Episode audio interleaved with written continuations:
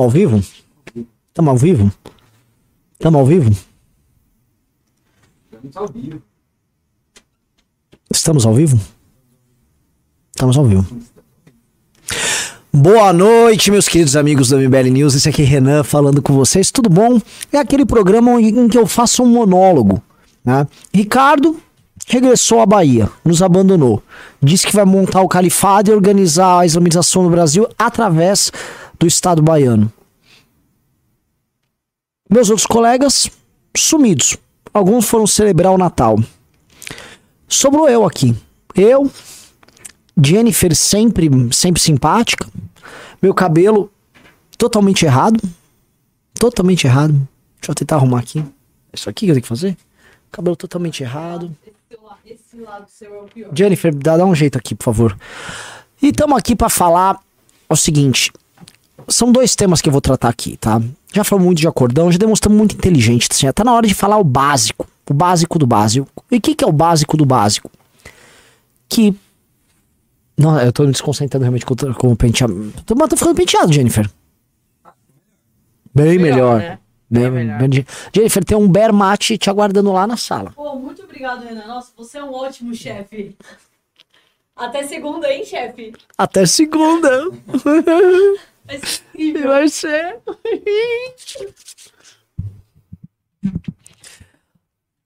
Bom, voltando. O que, que tá rolando, né? É, eu queria saber como está o Bismarck. Bismarck, né? Otto von Bismarck do canal Hipócritas e outros que estão aguardando a caneta poderosa do presidente Bolsonaro. Ah, e o presidente vai usar a sua caneta. Ele vai, através da sua caneta fabulosa, convocar uma intervenção militar. Eles vão tocar o golpe. E o golpe vai ser dado pelo canal Hipócritas, pelo Jair Bolsonaro, pelo Paulo Figueiredo, direto, obviamente, de Weston, na Flórida. O Rodrigo Constantino também, lá direto da Flórida, vai tocar o golpe. E o golpe vai ser dado no Natal. Ele vai fazer um golpe no Natal. Ah, toma esse presente aí pro Brasil. Vocês vão ficar pra sempre aí comigo como presidente. Ó, muito bom. Né? Porém, a, a, a, a realidade, ela bate a porta. E bate literalmente a porta, tá? Porque vieram os caminhões e eles foram na porta do Palácio do Planalto. E eles estão retirando, tanto no Palácio do Planalto quanto da Alvorada, bens e pertences do presidente Bolsonaro. Da, Cel Bacon, por favor, procura ali para colocar aqui no fundo a moto de madeira do Bolsonaro. Né?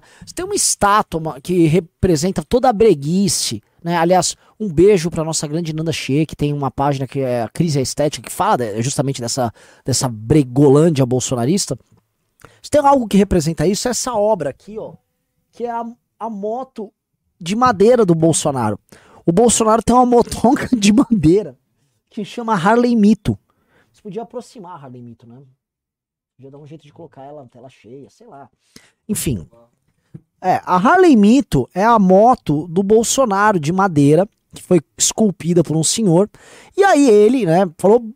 Pô, que são assim, quem na vida não recebe alguns presentes constrangedores, né? Uma vez um cara me deu uma caneca é, muito feia, né? Me comparando com. Era com o doutor. É, é doutor Estranho, né, aquele ma- mago lá do. ma- o cara me deu, mas era muito esquisita que o, o doutor Estranho tava. E eu tava. Assim, tava uma parada até meio gay na caneca, assim. Eu falei, pô, e você fica, mas depois você guarda em algum canto. O Bolsonaro não. Como o Bolsonaro é um homem muito burro, ele viu essa motoca horrorosa, a Harley Mito, e ele adorou. Ele achou sensacional a Harley Mito. Falou, pô, eu, quero, eu go- gostei. Aí ele botou num evento a Harley Mito, Harley Mito, e ficou no palácio. Olha lá ali no. Olha lá, olha lá. Olha ele na Harley Mito ali. Se eu não me engano, se você pesquisar, você ver a, a Carla Zambelli na Harley Mito, tá? É, dá um Google aí, você vai descobrir que a Carla Zambelli gostava de montar, na, montar no Mito, na Harley Mito. Né?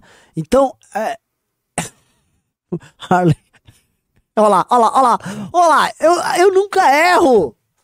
Eu não erro, tá ok? Vocês vão ver aqui a foto fabulosa, a Harley Mito aqui, e dois completos idiotas. Lá quando eles estavam achando que iam ganhar a eleição, organizando motociata. O rapaz, tá ele lá com ela, estavam chamando ela de. Não chamei, não sei porque que ela é espanhola. Ela não é espanhola, ela, Zambelli é um sobrenome italiano.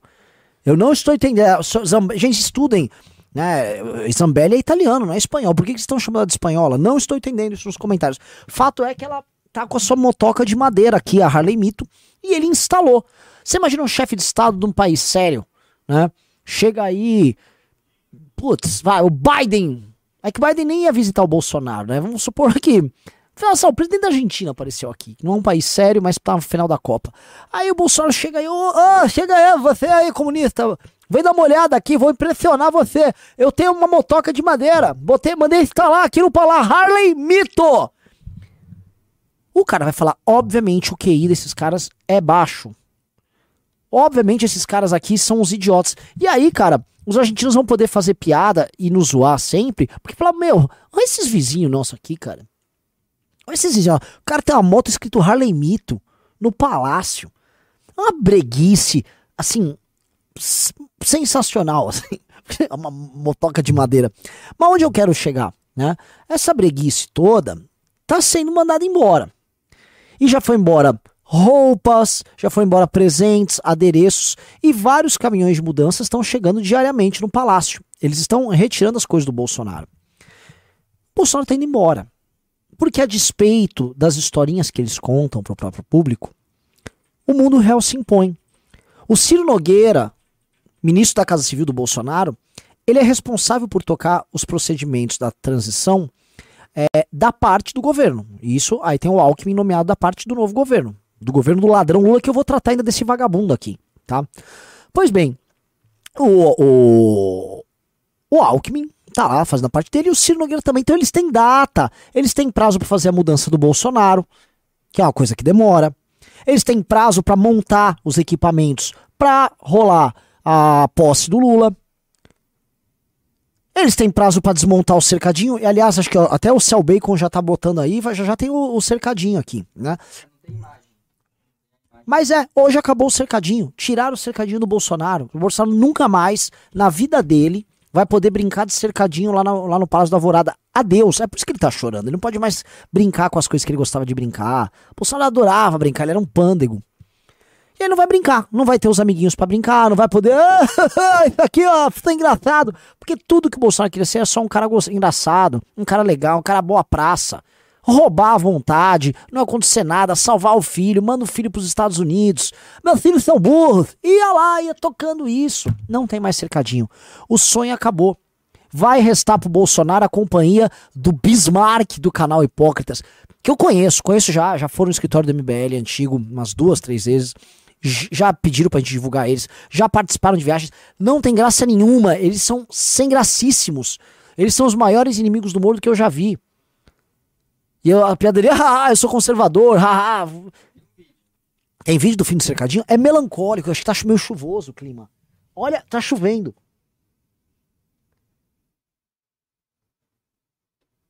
Os generais tirando, Nossa. bem tristeza, assim. Que triste. Tá acabando o cercadinho. Aí tá lá os militares, os caras camuflados tirando lá. o mais triste tá aí. Camuflado lá tirando. É complicado, que tristeza. Mito, mito. Jair Bolsonaro, o mito. Tá aí cumprindo as regras, saindo de fininho, se preocupando com a prisão. É assim que tem que ser. É assim que tem que ser, mito. Entrega aí, sai fora. Sai fora, porque o inimigo é outro. E aí agora começa o vídeo para valer, tá? Sai fora que o inimigo é outro e nós temos que enfrentar o inimigo. Nós vamos enfrentar. Porque já começou o jogo, o governo Lula já está começando a atuar e ele está atuando em parceria direta com os deputados bolsonaristas e Arthur Lira.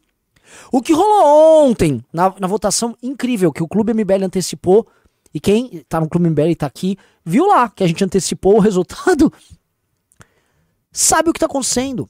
É um acordão bizarro, gestado por Lula, Bolsonaro, Arthur Lira e STF. Eles têm que fazer uma composição tá? O elo fraco aí volto a sempre repetir é o Bolsonaro.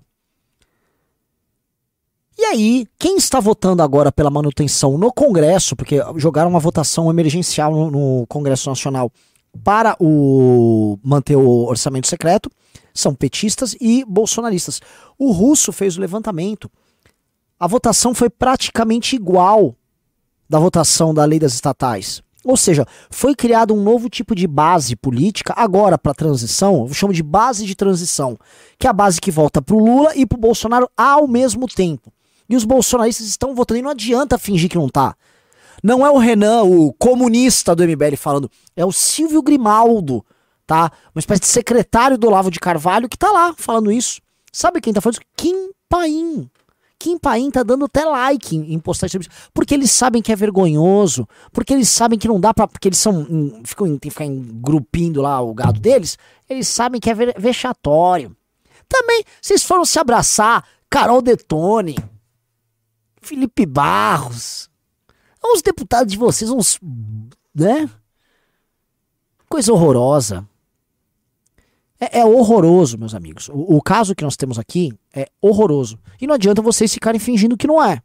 Porque é horroroso. E aí, meus amigos, o Lula tá chegando ao poder com o PT defendendo orçamento secreto, com o PT montando uns.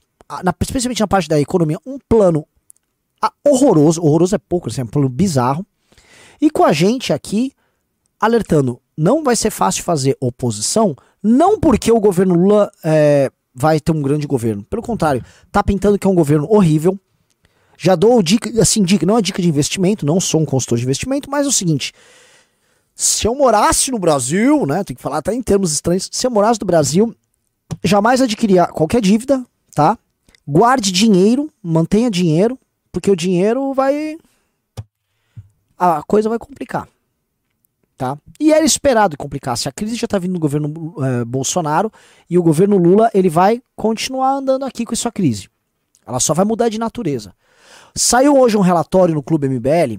Por favor, quem está no clube tem que colocar aqui, tá? Vocês viram um relatório sobre MMT, Modern Monetary Theory. Quem viu, por favor, coloque aqui. Vi, li, ou manda um pimba, um real, dois reais que eu vou ler o pimba aqui. Mandem um pimba para comentar. Lá no Clube MBL a gente já tá falando, ó, aqui ó, os experimentos econômicos do petismo já vão começar com cores um tanto quanto estranhas, que é essa famigerada MMT, tá? Uh, vamos falar, não li o relatório, tem que ler o relatório, galera. Pô, gastamos bastante tempo produzindo, tá? Então, quero pimba aqui, nem que seja baratinho, só para vocês terem o, o, gostinho da coisa. Uh, o lulismo e o petismo, eles estão uh, muito perdidos, né? E por que, que eu digo perdidos? Porque a situação deles, num momento de transição rápida, passa por um acordo com o Arthur Lira que está muito poderoso, para um Arthur Lira que se acostumou a ser uma espécie de primeiro-ministro no Brasil. Ele é, em certa medida, um sucessor do Eduardo Cunha. Houve um pequeno interregno com o, com o Rodrigo Maia. E por que, que eu falo de um interregno com o Rodrigo Maia? Porque interregno quer dizer interreinos, né? E houve o reino do, do Cunha e agora o reino do Lira. O Maia foi um cara bem mais institucional do que eles. E o, o Lira, ele representa, novamente, a condução do centrão e do baixo clero ao poder, ali na Câmara dos Deputados. E o Lira se acostumou porque o presidente Bolsonaro é um presidente muito, mas muito fraco.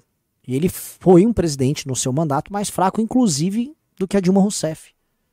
Porque Dilma Rousseff conseguiu governar por quatro anos, tá? Ela, ela foi presidente da República entre 2010 e do, 2011 e 2014, até as eleições ali. Ela tocou mal e porcamente, e foi mal e porcamente, ela tocou o governo. O Bolsonaro nem tocou nada, ele nem sabia o que ele estava fazendo. Tá? O Jean Gonçalves falou: Renan, vocês deviam falar de uma maneira mais simples. Querem que eu tente parecer meio bocó? Eu posso tentar falar de um jeito meio simplão, porque as pessoas gostam de simplicidade. Posso tentar? Você acha bom, Céu Bacon? Olha! Deixa eu explicar para vocês o que que tá acontecendo. Isso aí vai dar xenofobia. Imitar mineiro. É mineiro? É mineiro, é eu, eu, eu, eu tentei imitar o, o Janones, que fala simples, com o Pablo Marçal. Ah, é. Olha, homem! Presta atenção. É governalismo, você vai mudar sua vida. Olha, homem, presta atenção. É o seguinte, vamos lá. Nesse jogo o Arthur Lira tá forte e o Arthur Lira tá pressionando o Lula barra STF a resolver o orçamento secreto deles. E a coisa foi tão louca que o Arthur Lira levantou agora deputados via orçamento secreto para regulamentar o orçamento secreto na Câmara, já com apoio no Senado, passando outro recado, tipo o STF. agora vai arrumar briga com nós? Porque eu tenho aqui, junto com os meus orçamentos secretados aqui, capacidade para ir tocando aqui. Ou você vai tentar derrubar? Você tem certeza que você quer essa briga para você? Já basta a briga com o executivo que você carrega, já basta a imagem ruim que vocês têm na rua. O Lira tá jogando mesmo. E chegou a jogar, como a gente demonstrou lá no Clube MBL, chegou a jogar usando inclusive o Bolsonaro, usando o Marcel Van Hatten, usando toda essa turma a favor deles, tá? Coloquem isso bem na cabeça. O Lira só quer manter o orçamento secreto, quer alguns ministérios, especialmente o Ministério da Saúde, dentro do governo Lula e poder, tá? Ah, Ó, o Luiz Graciano falou: o clube é tão maravilhoso quanto o MMT é horroroso. Quer saber mais em primeira mão? Entre para o clube agora. Não irão se arrepender. Maravilhoso, fico muito, muito feliz, Luiz. Uh, prosseguindo.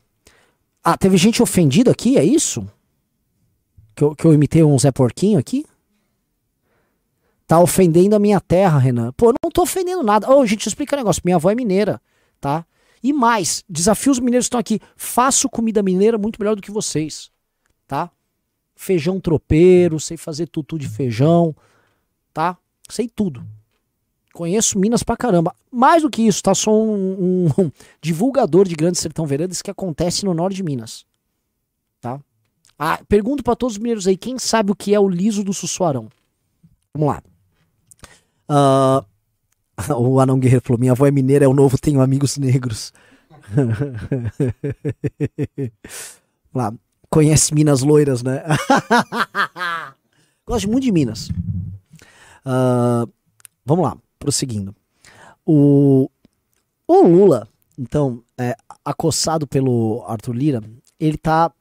A gente tá vendo que ele tá caminhando para seguinte pro seguinte começo de governo, tá? E aqui já pode me cobrar depois se não acontecer dessa maneira.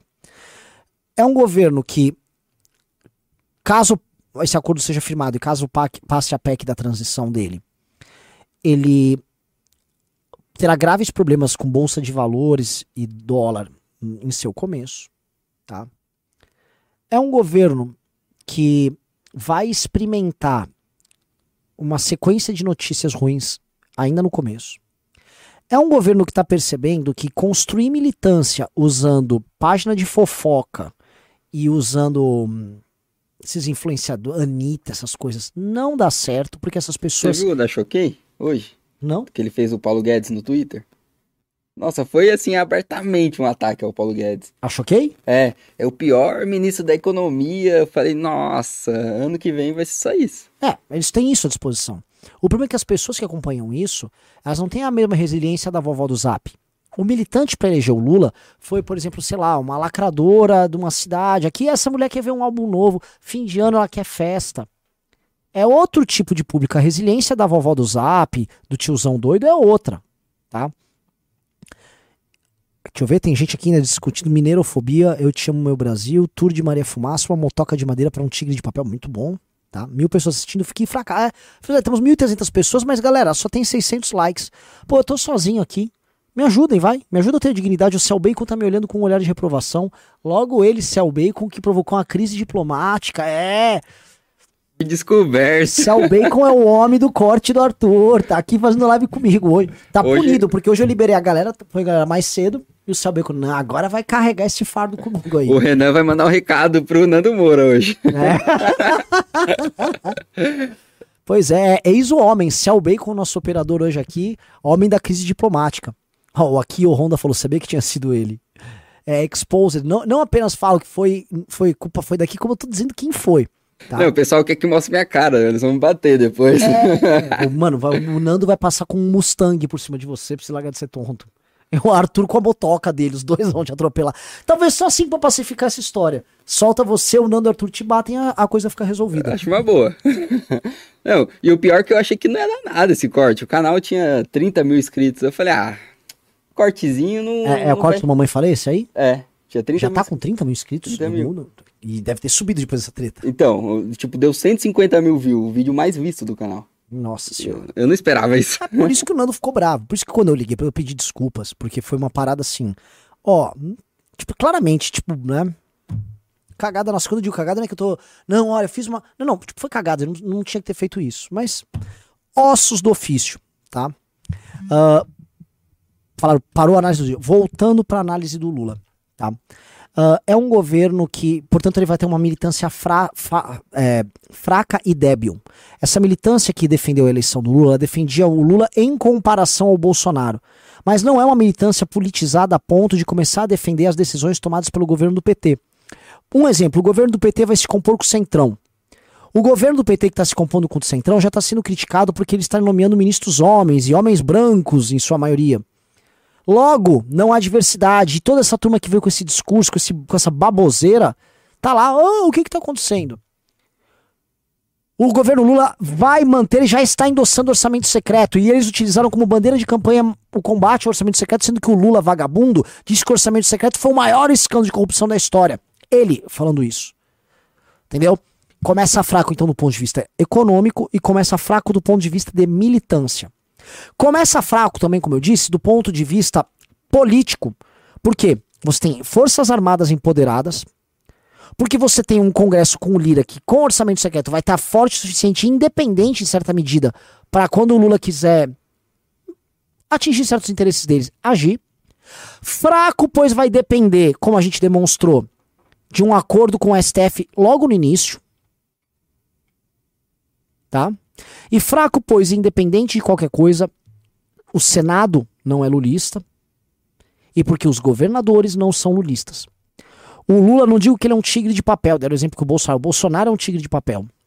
Mas o Lula começa esse governo de forma muito mais fraca do que ele começou em 2002.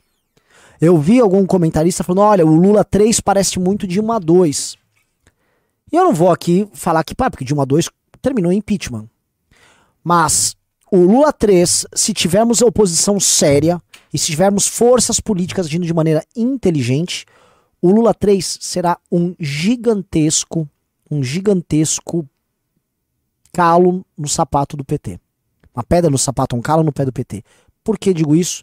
Porque se o PT que prometeu picanha e cerveja entregar crise econômica, crise política, manutenção de práticas que eles venderam pro que o bolsonarismo só fazia como orçamento secreto. Essa turma, como eu disse, que foi no oba-oba pelo Lula, Lula não vai ficar no oba-oba não, tá? Então, haja, e aí é outra previsão do governo Lula, haja lacração, haja racismo estrutural, haja mulheres não sei o que no lombo dos outros, jamais no governo do Lula, para criar divisionismo na sociedade, e fazer com que as pessoas fiquem focadas em outras brigas e não na briga central. E eis o outro ponto. Como vocês estão vendo, uh, olha, a Karen William Rochester disse: Nando é um panaca orgulhoso, blá blá blá, ele não se desculpa pelo que fez. Essa subserviência do Renan Nando me dá gastura. Não, eu nunca tive subserviência a ninguém na minha vida. Eu sei todas as coisas erradas que o Nando fez com relação ao MBL e nunca pediu desculpas. Eu via o Nando como um cara que nem era do nosso campo naquela época. Hoje nós estamos num campo. Nós estamos no mesmo campo político. Sacou? E eu sei engolir sapo. Eu sei, eu, modéstia parte, eu engolir sapo muito bem. Que eu vivo nessa história engolindo sapo. Com ataques à minha família, de todos, de imprensa, de um monte de gente, tá? Então eu engoli sapo o tempo todo. Você não sabe quanto sapo eu tenho que engolir de ex-MBL falando besteira por aí. Eu engulo sapo todo dia. Assim como falo, ah, você não fala do Holiday, você não fala do fulano, Beltrano, eu não falo de um monte de gente. Engulo sapo. Não porque eles estão no mesmo campo que eu mas porque eu quero ser conhecido no que eu faço na política como uma pessoa correta que tem procedimentos e eu vou sempre ser esse cara, sempre. Tá? É... Um cara falou: Renan nunca passa fome, tá sempre engolindo desaforo. Eu vou fazer uma transfusão de sangue de barata para alguém se estiver precisando. Tá? É... O Vinícius falou isso aí, Renan. Você já engoliu muita coisa nessa vida. Tu é? Apareceu aquele fantasminha com. no Catar, com a bandeirinha. Vamos lá. É... Então vocês estão entendendo que é um governo que não vai começar bem. O maior aliado deles é o bolsonarismo, porque o bolsonarismo, enquanto refém do orçamento secreto, vai ser instado pelo Lira a votar coisas favoráveis ao Lula durante o governo Lula. Aí você vai falar: Ah, quem disse? Ué, já estão votando agora, quando é governo Bolsonaro ainda. Estão votando agora! Agora, meus amigos, os caras se viciaram. O orçamento secreto é uma cracolândia.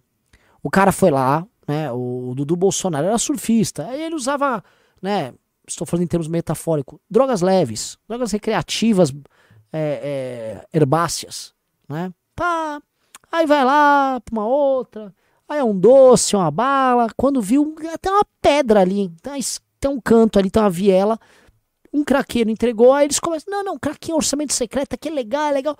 Quando viu, os caras estão com o cachimbinho no copinho de Guaravita, todo defecado, sujo sem tomar banho.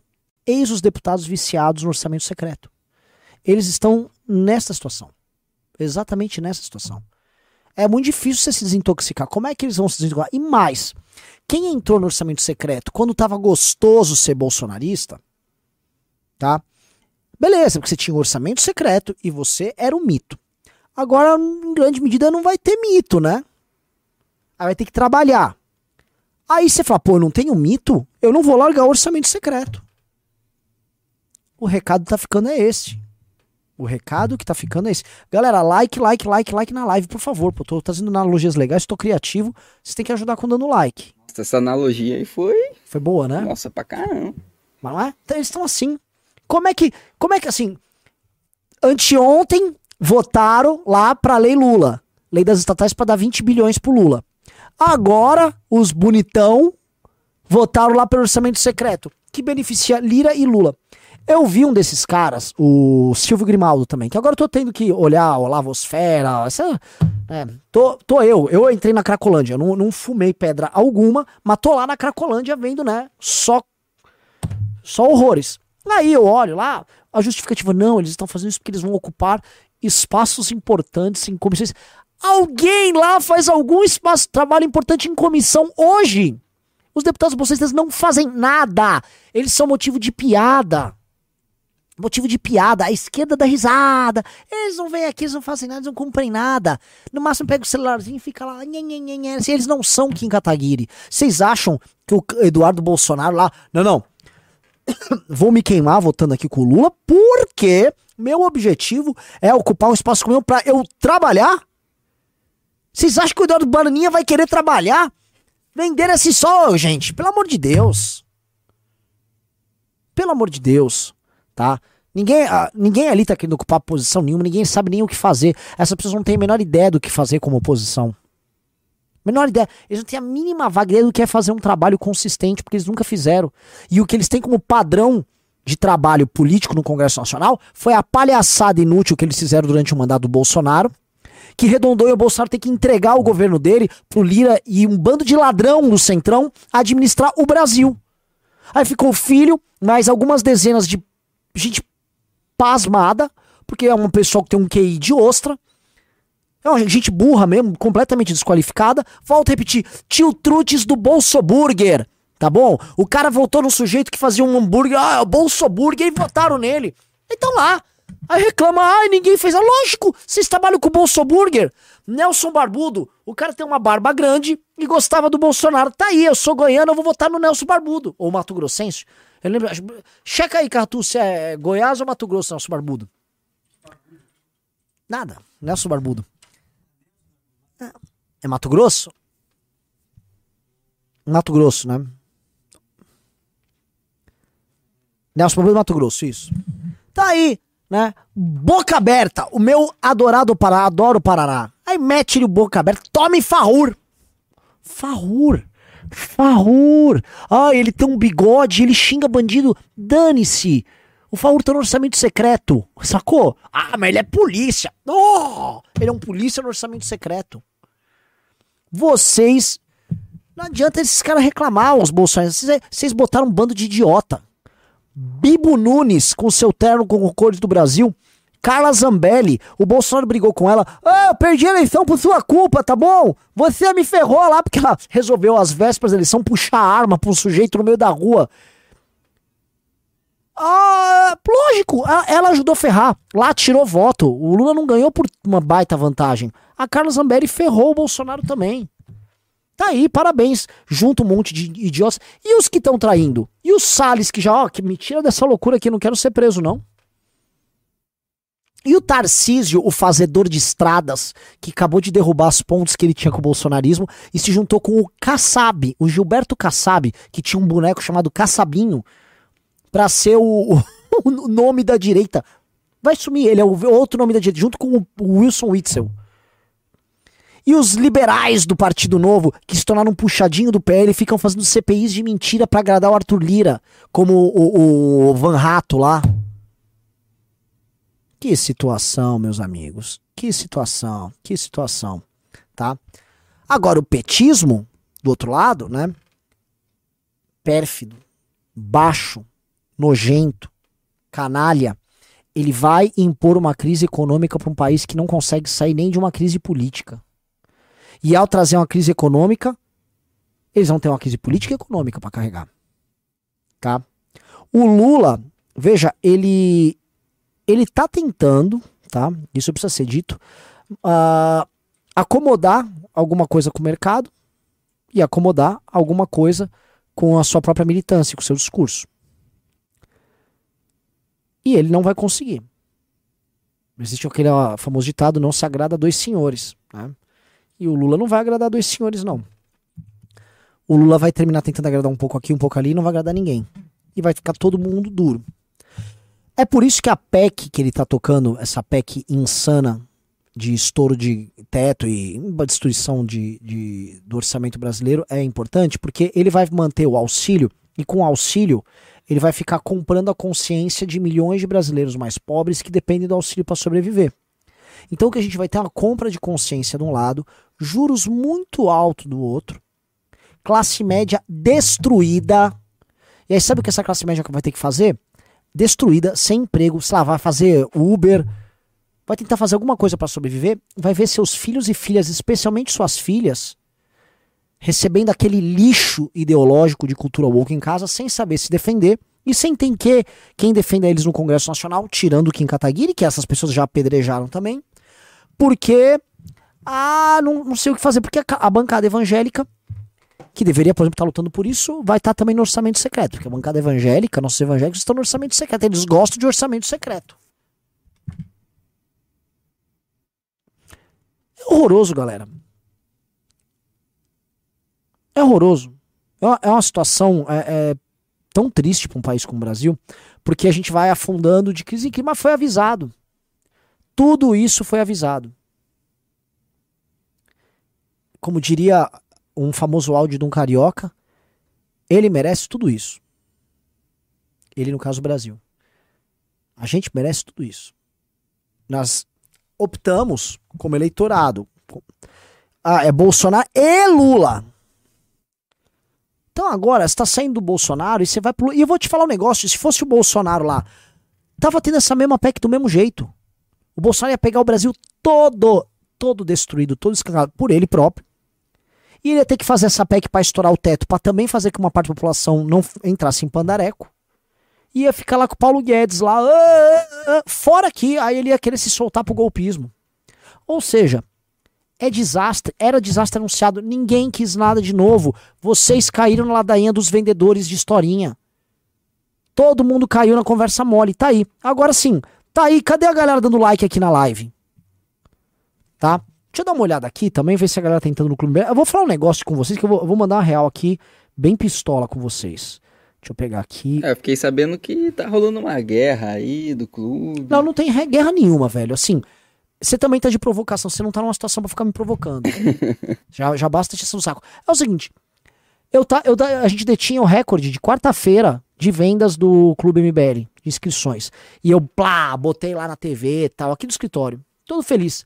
Aí vai o Arthur, faz um vídeo. Hoje ele ultrapassou, ultrapassou nosso recorde. Eu tô pedindo recontagem, porque o meu vídeo eu divulguei também o clube. Então, o que ele bateu o recorde, ele tá. Tem muita coisa minha. Em 72 horas terá. É, então. Mas eu já pedi recontagem porque acho que dá para pegar. Eu não sei como é que funciona o link, não sei o que, babá. Né? O Vitor Sono sabe explicar isso aí. O que, que eu quero dizer? Vamos comprar aqui pela live, porque vai entrar gente daqui do YouTube. Eu vou mostrar pelo horário que bater o recorde porque a gente aqui ganhou, e aí eu vou virar para Arthur e eu falar, ó, no mínimo eu vou, eu vou mandar, sabe o quê? Eu vou mandar o Valdemar da Costa Neto, eu vou tentar impugnar a eleição, vou tentar fazer uma marmelada para ele não ganhar. E só avisando o pessoal que eu deixei na descrição o link do Renan. Tem que ser com o link do Renan para ter as contagens. Ó, ch- alguém ch- chama um emissário lá, ou, ou o Ian, Vitor, Vitor Sono já foi. Porque eu acho que já entrou umas 10 pessoas no programa. Porque eu vim pra cá, tava em 120, 121, já entrou umas 9, tem 130 no dia. Tá? Mas não pode ser pelo canal do Arthur. Vamos entrar, gente. Agora vamos fazer o seguinte: durante o programa, vamos pra 150. E link do Renan, hein, 20 gente? pessoas. Pra Ah! contar certinho. Pra ser, pra ser minha vitória, mbl.org.br barra Renan. Tá na descrição. Primeiro link. É? Isso. mbl.org.br barra Renan.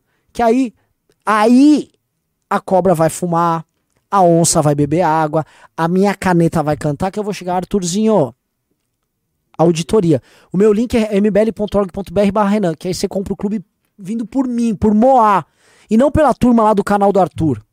Tá? Fica meu recado lá pra turma do canal do Arthur. Vocês pensam que são o quê, cara? Tô completamente maluco, né? É, ele achou um argentino. Eu vou chamar, eu vou, eu vou falar com um brother. Que eu tenho um brother argentino mesmo que tá no grupo aqui. É eu ia ligar pra ele, mas ele tá absolutamente insuportável porque a Argentina tá na final da Copa, né? Então, melhor nem arrumar treta lá. O Davi Pirajá botou mbl.org.br barra Renan, tá? Então vamos aqui, a gente tá em 130, vamos pra 150 no programa que eu vou conseguir impugnar. Eu vou meter o dedo na cara desse vagabundo do Arthur Duval, tá? Vagabundo. Prosseguindo e metendo like na live aí também, cara. Vou botar um dedo na ferida também de um assunto que muita gente tava comentando. E os liberais, hein? Como tá o movimento liberal brasileiro? Eu vi hoje, né, que tava viralizando o vídeo do Armínio Fraga, em que eles recortam vídeo durante as eleições em que o menino tá lá. Não, veja só, vou votar no Lula, bababi, babá, um voto convicto. E depois agora, ah, olha só, não me arrependo do voto no Lula, mas eu tô com medo. E aí, esse videozinho botaram no pânico, é o milho descasca. E tome ele da risada lá do, do Emílio tirando onda, né? E o lance é o seguinte, né? E os liberais, liberais que tiveram com Tucano, os liberais agora estão com petista, e os liberais brasileiros nessa situação patética de terem sido usados pelos petistas, usados e cuspidos.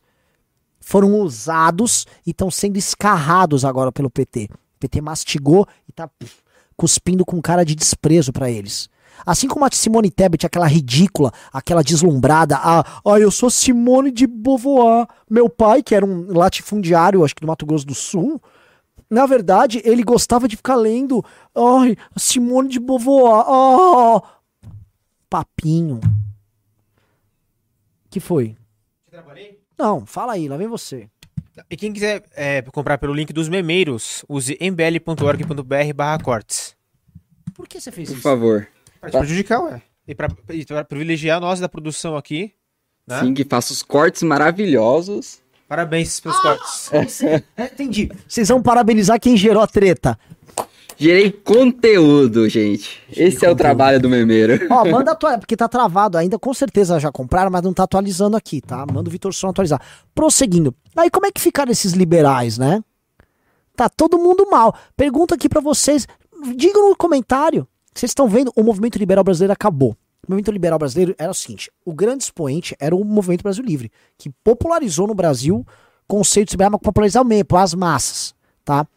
Aí a galera começou, né, Paulo Guedes, não sei o que. Aí virou Paulo Guedes, tal, Partido Novo grudado do Paulo Guedes, toda aquela turma de Mises, esses, esses doido lá, esses ANCAP, esses ideia radical, aí todo mundo lá, pá, pá, pá. E aí viraram bolsonarista, né? Hoje, liberal brasileiro tenta dar golpe de Estado, né? Supostamente defendendo liberdade de expressão. E ainda vou falar de Elon Musk hoje à noite. Aí, né? Outra parte falando, isso é muito ruim pra mim, você é um liberal progressista americano, né? Você é um liberal. E aí eles foram pra essa linha, né? É woke, é, vamos, o, Lula, o Lula é um democrata. O Lula, o Lula é um liberal também, o Haddad é um liberal. Ele deu umas aulas no INSPER, o Haddad só pode ser um liberal, o Haddad é liberal!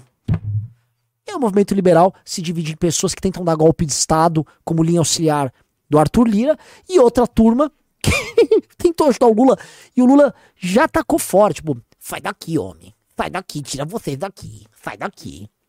Bem feito, bem feito, mas bem feito, bem feito pros dois. Bem feito por. O, movimento liberal é uma vergonha, é um lixo. Ah, se eu tô falando de liberal, tô falando de liberdade, se eu tô falando de liberdade, tô falando de liberdade de expressão. Se eu tô falando de liberdade de expressão, tem que falar de quem? De Monark. Eu vou chegar no Elon Musk. Monark tá bravo porque o Elon Musk resolveu, né, barrar do Twitter, ou pelo menos banir por um tempo, o, um grupo de jornalistas que ficava fazendo uma espécie de doxing dele, demonstrando onde ele estava em tempo real, né? E aí ele teve um problema em que um louco começou a seguir o carro do filho dele. E aí o Elon Musk, que já tinha avisado que fazer doxing, que é uma coisa que muito perfil falso faz, é, ia ser motivo de banimento, ele baniu do Twitter uma série de jornalistas democratas. E aí começou todo mundo da esquerda mundial começou a bater nele. Né? O fato é o seguinte, meus amigos. É, exercer poder, como Elon Musk está exercendo lá, é complicado. Como ele derrubou jornalistas que estavam fazendo isso contra ele, né? Aí ele derrubou. Né? E aí ele começa a ser criticado. O Elon Musk tinha como entusiasta. Aqui no Brasil, o Monark, eu não, não falo diminuindo o Monark de forma alguma. Tá, o Monark é bem grande e o Monark, cara, é o maior expoente na defesa de liberdade de expressão no Brasil. Com defeitos e, e acertos que ele possa ter. Ah, o Monark manda, oh, liberdade de expressão é sempre restrita. Eu tenho que discordar do Monark. Parem com essa conversa de liberdade de expressão é sempre restrita. Vou, pergunta, digite 1 se tem que ser irrestrita ou digite 2 se, por exemplo, tem que ser criminalizado, sei lá, que alguém faça uso da sua liberdade para ensinar pornografia para crianças. Tá? Criança de 6 anos lá, e aí eu, o sujeito vai lá com sua liberdade de expressão e ensinar pornografia. É óbvio que isso tem que ser restrito. Portanto, só em um exemplo que eu estou dando aqui, um exemplinho, é óbvio que liberdade de expressão pode ser restringida mediante costumes e valores de uma determinada sociedade. Entendeu? Nossa, é só dois por enquanto. É, porque assim, porque é o bom senso. O ponto é o bom debate. Tem que ter liberdade praticamente restrita, respeitando alguns limites considerados pela população. E aí entra o ponto, pela população e não por uma elite nojenta. E aí eu vou concordar com, com o Monark. O Monark tem que qualificar a crítica dele.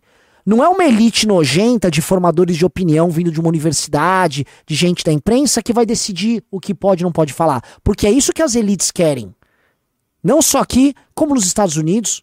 É isso que a cultura woke quer. Ah, seu argumento é heteronormativo, então você não pode ir. Ah, isso aqui é, sei lá, transfóbico. Isso é restringir a liberdade de expressão. Agora, a liberdade de expressão como um todo, ela pode e é saudável que tenha alguns limites, sim. Tá? Senão, eu volto a falar, aquele exemplo que eu dei é isso. Então, o bom senso tem que imperar. O bom senso tem que imperar. Tá? E aí, o Elon Musk, no exercício do poder dele, terá que lidar com esses problemas, porque ele exercitou o poder dele de César, ou melhor, de monarca ali do Twitter, a favor dele próprio. E ele está sendo julgado por isso. Estão criticando ele por isso. Tá? É, eu acho o seguinte: o Elon Musk ele vem cada vez mais arrumando uma briga com aquilo que ele considera a cultura woke. É uma briga gigantesca, porque ele está brigando com o que a gente chama de deep state, ele está brigando com o que a gente pode chamar de. Uh, não oligar, talvez as oligarquias americanas, e com a nova moral que elas estão tentando impor nos Estados Unidos e no mundo, por consequência. É uma briga meio inglória. Não sei qual é o plano dele, tá? Mas é uma briga muito dura. E isso que está acontecendo vai continuar acontecendo. Eu sou um entusiasta da experiência do Elon Musk no Twitter, porque o Elon Musk, a despeito de eu mais concordar do que discordar dele, é, ele não esconde e ele é verdadeiramente sincero na hora de colocar as opiniões dele. Ah, Renan, pode ser um teatro. Ele está se fantasiando de um direitista para tal. Mas entrevistas anteriores dele, e já de vários anos atrás, mostram uma certa constante na forma que ele constrói as opiniões dele. Tá? Então, eu não duvido. Tá? E eu, eu tendo a achar que é melhor ele exposto fazendo isso, e é ele dando a cara a tapa toda vez que uma decisão polêmica é tomada no Twitter. Então é ele que tirou e baniu o Kanye West, ele que devolveu a conta do Trump. É ele que derrubou esses jornalistas. É ele que tá abrindo Twitter Files do que um Mark Zuckerberg escondido atrás de uma burocracia interna do produto dele, de um Twitter que está escondido atrás da. Do Twitter, desculpa, de um TikTok escondido atrás da burocracia e dos interesses do Estado chinês. Prefiro. Eu prefiro. Tá? É, e tendo a achar que, caso ele mantenha um determinado padrão, com todos os defeitos que ele possa ter, ele é um aliado, meus amigos. E é um aliado numa guerra em que a história está contra nós. A história está ao lado da esquerda, a história está ao lado dos progressistas. Porque o progresso técnico ajuda a não apenas fundamentar, mas ajuda a realizar o que eles, que eles propõem, que é horrível. Então, é isso, né? Assim, essa minha pequena reflexão sobre o Musk vai nessa linha. E tô conseguindo sustentar já 50 minutos de programa, galera. Vamos que vamos, tá? Uh, fiz essa, fui do Monark pro Trump, pro, pro Musk, do Musk eu vou para Trump, DeSantis e cenário norte-americano. Eu recomendo para vocês, tá, algum, tá rolando agora um debate. Quem aí entende inglês, digite um se você manja de inglês, digite dois se não manja nada de inglês, tá? É, tem um podcast, tá no Spotify, chama Astral Flight Simulator. E eu vou começar a dar dicas de podcast e material, porque tem alguns debates interessantes, tá? E o último episódio do Astral Flight Simulator é uma, é uma, é um debate que ele tem com um pensador norte-americano que faz também crítica literária sobre algumas teses a respeito do que eles chamam de regime lá nos Estados Unidos, que seriam as oligarquias que administram o Estado americano, e eles vão chegando nesse debate a algumas conclusões bem perigosas. Eles acham, por exemplo, que se um DeSantis, ou mesmo Trump, mas eles apostam mais no DeSantis, chega à presidência da República, é inevitável na visão de um deles que uh, haja uma guerra civil até 2030 nos Estados Unidos, porque uh, o grau de tensionamento entre metade dos Estados Unidos, woke, e a outra metade está se tornando, está inviabilizando os Estados Unidos. E eles têm um problema nos Estados Unidos que agora é com uma análise minha, que a gente não tem tanto aqui, que as forças armadas estão se entregando a esse progressismo. O progressismo vem avançando dentro das forças armadas, sendo que as forças armadas aqui, até por o Brasil ser um país, assim como os demais países da América Latina, em que as forças armadas sempre preocuparam posições de poder e tem um histórico ao longo do século XX de enfrentamento daquilo que a gente chama de comunismo internamente, as forças armadas aqui não vão capitular para a esquerda como estão capitulando nos Estados Unidos, tá? Então, nos Estados Unidos a questão é muito mais problemática do que aqui. Então, assistam esse episódio do Astral Flight Simulator, Simulation Simulator. Quer ver? Você consegue botar aqui na tela o podcast só pra gente mostrar? Ah, entra no Spotify aí, é, só para mostrar, é muito bom, tá? É, esse cara tem uns debates bem legais. É ele que tem, por exemplo, um, uma entrevista com o Curtis Yarvin, famoso Menschels Molbug, uh, que é um, um, dos grandes pensadores do Dark Enlightenment lá nos Estados Unidos, né? E de uma direita muito, muito louca aí, que inclusive é base, é premissa do, pro Elon Musk. Ah, esse aqui, ó. É esse podcast, tá? E o episódio é esse aqui, ó. Charles Haywood and the Fragility of the Regime. Ou Charles Haywood e a Fragilidade do Regime tá? É um podcast, um episódio de duas horas, é uma hora e cinquenta e quatro, tá? Assistam. Vocês falam, ah, o que, que vocês estão ouvindo? Eu, tô, eu, tô, eu gosto muito desse podcast, tem muito, muito debate interessante. Tem debate com progressistas, que ele coloca lá, tem, tem material bem legal, tá? O Vitor Nascimento falou, fale mais podcast, querem umas dicas aí?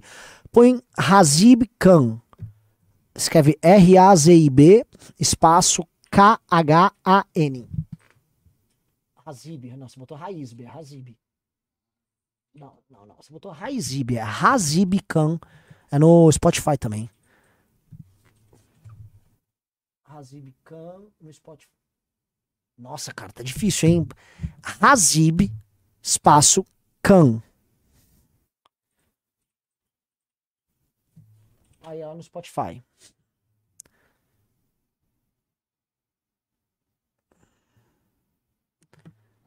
Achou? Esse é muito, muito, muito, muito bom.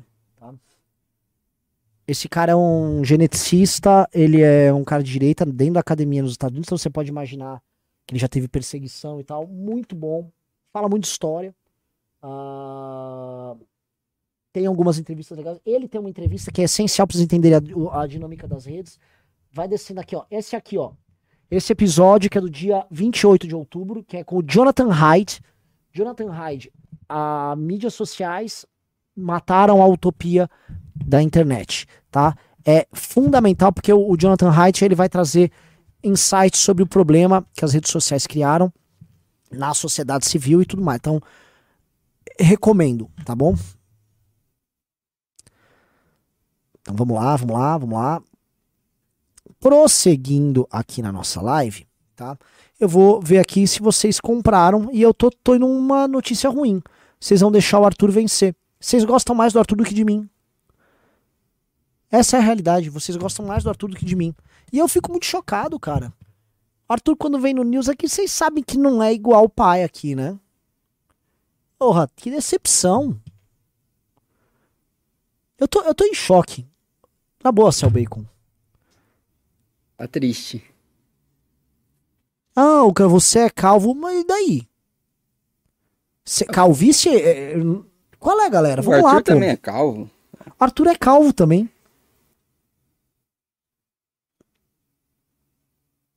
E não entrou mais. Ah, vou, vou, vou desligar o. Pro, vou, vou encerrar o programa. Vamos responder os pimbas aí? Bora.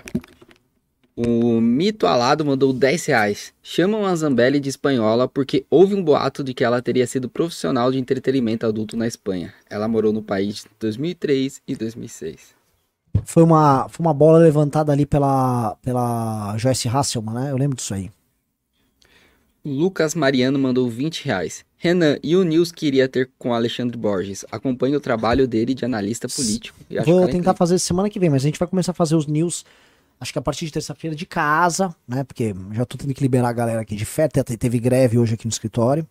O sindicato venceu hoje. É, o Cindy Memes estava atuando. Assim, o Cindy Memes é problemático. Tem aqui umas 70 pessoas aqui no escritório. Eles botaram caminhão de som aqui na frente. Foi. pra- Não precisa disso também, né? Você é o bacon. Vamos começar. Vocês não estão com essa moral aí pra fazer Não, o isso. pior é que eu fiquei como sacrifício. Pois é, mas você merece. Lucas Mariano mandou 10 reais de novo. Eu vi o relatório. Acho até estranho eles testarem isso com o Haddad como, entre aspas, possível sucessor do Lula. Faria mais sentido fazer uma política que funciona. Olha, eles acreditam em expansão monetária e estão entregando uma teoria que justifica a expansão monetária. Então eles acham lindo, junta a fome com a vontade de comer. O Luiz Graciano mandou 5 reais, você já leu. Anão Guerreiro de Jardim mandou 10 reais. Perceberam que após o STF começar a votar contra o orçamento secreto, ele voltou ao nome origi- de origem? A grande mídia, o UOL, G1 e afins, parou de usar emenda de relator e agora voltou a ser do mal. Ah, eles voltaram pro orçamento secreto, né? Eita, nós. Esse empre- É que pegou muito mal pra eles, tá? Foi muito mal, ficou muito feio. Jéssica Oliveira mandou 5 reais. Para cozinhar melhor que mineiro, tem que ter nascido mineiro. Renan. E mais, o gosto está nos temperos da minha terra, mas admiro sua confiança. Olha, primeira coisa, vou, vou combater você aqui. Cuidado com o termo temperos, ah, falando em comida mineira. Primeiro porque eu sou paulista. A comida mineira, ela foi, ela faz parte do horizonte da paulistânia. Ou seja, ela no fundo é a comida original aqui de São Paulo. Inclusive a comida goiana é desse, é, goiana é desse horizonte também, tá? Segunda coisa, é uma comida não, que não é rica em tempero. O que, que tem tempero? O nosso refogado de alho e cebola, mas temperos, o que, que tem de especiarias ali? Não tem muita coisa, de muito diferente da comida mexicana. Nossa comida, ela é mais simples em tempero, bem mais simples em tempero, tá? Ela é, no máximo, alho e cebola. Raramente o brasileiro tem, por exemplo, não usa pimenta do reino com uma energia. Você vai ter uma coisa diferente no Nordeste, por conta da colonização diferente, que sim, você tem o uso de cominho com mais energia, com pimentas com mais energia, e no recôncavo baiano especificamente a, a comida religiosa, comida de santo, que é aquela comida que a gente tem o bobó de camarão e tudo mais, vocês conhecem bem. João Pedro Alves mandou 20 reais. Renan, sou programador e gostaria de ajudar o MBL na área de tech. Dá uma olhada na tua DM no Insta, tamo junto. Valeu. Um cara mandou aqui, o Nordeste é mais temperada? Sim, sim. E eu gosto da eu gosto da coragem que o pessoal do Nordeste tem no uso de temperos, tá? Gosto muito. Tanto que existe uma briga sobre colocar cominho no feijão, tá? Eu ponho, quando eu faço feijão, eu ponho cominho e se vocês Ó, Eu dei dicas de Tour de Blonde ontem. Eu vou aqui, posso dar uma dica pra vocês como fazer a minha galinhada caseira pra quem mora sozinho, fazendo uma panela só, que é uma delícia. E o meu feijão, que tem o melhor tempero. Eu ensino agora assim: nunca mais vocês vão fazer um feijão é, decepcionante. É o melhor feijão que tem.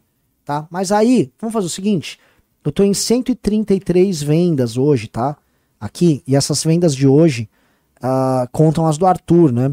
É, mas, pô, eu pedi pra mandar mais 20 aqui, a galera não entrou. Vamos ver. Se a gente chegar em 140, eu dou minhas receitas. Ah, E é muito boa. Chegou em já passou cento- de macarrão pra gente aqui, que você é louco. Vocês chegaram a executar alguma receita já? Então, o Faustino ele tentou fazer, mas deu errado. A Hum. gente... Só que ele tentou também fazer daquele jeito, com umas gambiarras. É, não dá, não existe gambiarra, cara. Comida é técnica e não precisa ser grande, você precisa ser bons ingredientes e técnica. Eu vou, ó, tô com 135, falta 5 vendas pra academia pra eu ensinar aqui o- a receita. Vamos lá. Próximo aí. Diego Souza mandou 5 reais. O que você acha das críticas do Martin ao Elon? Eu vi algumas críticas do Martin no Twitter ao Elon Musk. Ele compararam o culto ao mamon, o culto ao dinheiro. Eu não sei. Olha só, eu não conheço o Elon Musk a fundo. Eu tô lendo a galera que tá teorizando uma espécie de ação política que envolve o Elon Musk, especialmente o, o- esse Curtis Yarvin, que o Martin já leu. Aliás, o Martin já leu praticamente tudo que interessa. O Martin é uma, uma sumidade. Ah, mas por, por hora eu considero o Musk muito mais um aliado do que um adversário. Aliás, especialmente num campo esse das redes sociais, ele é um aliado improvável, porque ali a gente tava todo mundo lenhado. O anão guerreiro de jardim mandou 10 reais. A ideia de free speak do Monark é, segundo ele, baseada na primeira emenda dos Estados Unidos. Só que muita coisa que ele fala nem a primeira emenda permite. Ali, call to the action, doxing. Monark voltou a, a usar maconha. É, eu acho que o, o lance do Monark é que ah, falar em liberdades puras, elas. é, Isso soa muito bonito, mas isso também soa bonito como discurso, mas se você for pensar como uma prática, especialmente se você for pensar que você precisa governar e administrar pessoas numa sociedade complexa, é muito mais sobre ter limites, é muito mais sobre exercer. Para viver em sociedade você tem que abdicar de liberdade. Né? Para viver em família você abdica de liberdade. Para conviver com qualquer pessoa você abdica de liberdade. Crescer é sobre abdicar de certas liberdades e aceitar certas responsabilidades. E eu acho que nós no Brasil estamos um país que está eternamente relegado a uma infância. Então, quando a gente não está pedindo coisas pro papai, nós estamos querendo liberdade, como se fosse a adolescência querer a liberdade. Então a gente nunca consegue sair disso. Né? O Matheus Leal mandou 10 reais. Quando se sentir um homem fraco, lembre-se que nem o Constantino bloqueia opositores no Twitter e o, entre aspas, libera- liberal Rafael dos Ideias Gadais saiu bloqueando todos que discordam da crítica dele ao Kim. É, porque ele quis fazer um. Agora, se- parafraseando o Nando Moura, ele quis meter um passivo-agressivo ali no Kim, né? Olha só, e o Kim que não assinou a CPI? O problema é que a gente virou o jogo nessa CPI bosta lá deles. Lembrando que é o seguinte: o gado dá like neles, mas o gado não aceita eles. O gado usa eles como veículo. Tem um monte de like que essa turma tá recebendo que é de bot do Carluxo, um monte. Basta você atacar o Steph que tome like. Aí não importa quem seja você. Brum, 30 mil likes, 50 mil likes. Tá? E, cara, é... tá desmascarado. A CPI do Van Hatten foi gestada na casa alugada pelo PL, em que o Van Hatten se encontrava com o Valdemar e companhia lá, né? E aí ele foi fazer isso beneficiando o Arthur Lira. Que na prática beneficiou o orçamento secreto. O que tá acontecendo agora aqui, este episódio da CPI, não é que foi fundamental.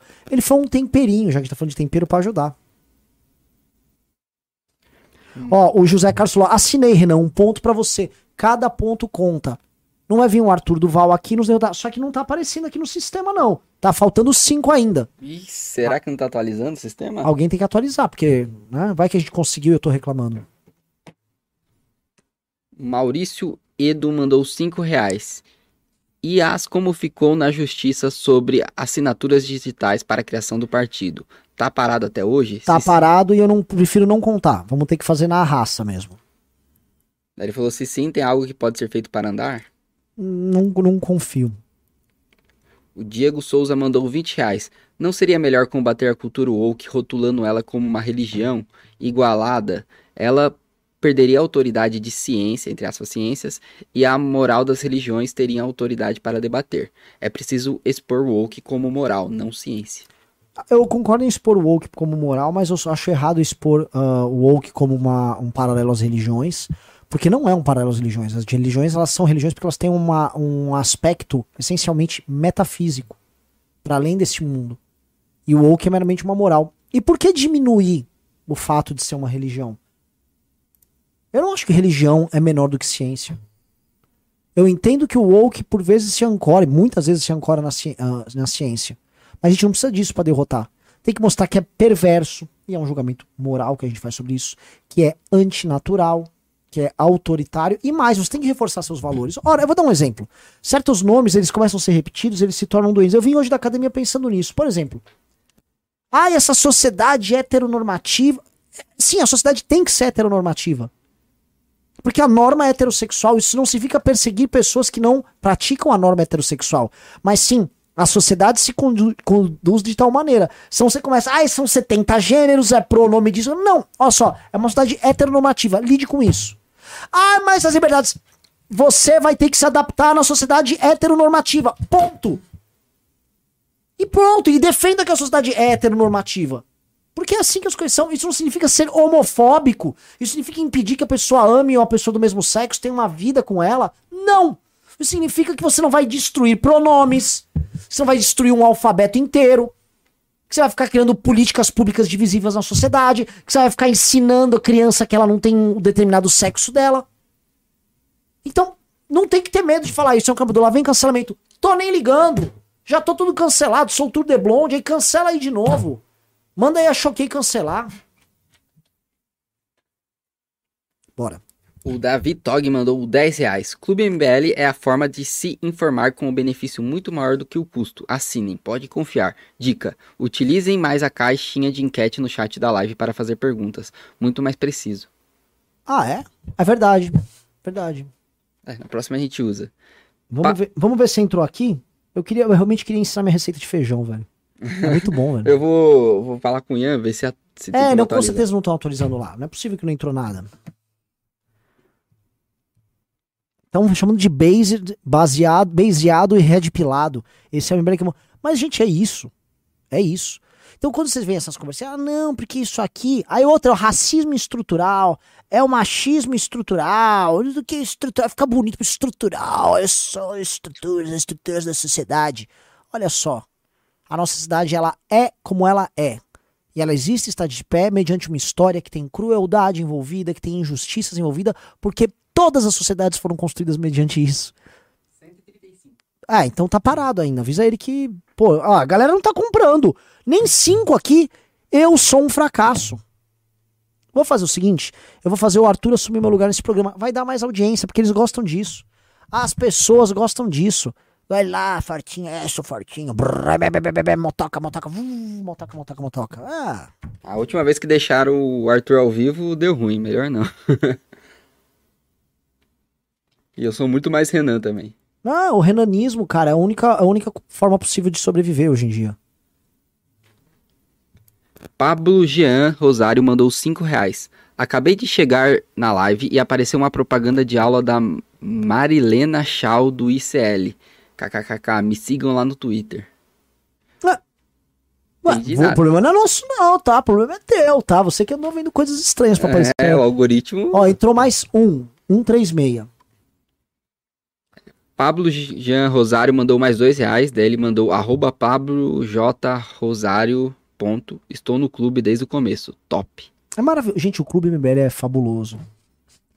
Agora sim, né? A gente já tá em usuários no clube mil, mil, du, 1.300 vai bater hoje, mas a gente já tinha pessoas do Contribua que juntando isso aí a gente já tá em 1.500. A gente prometeu com 2 mil a gente começar a produzir um filme, tá?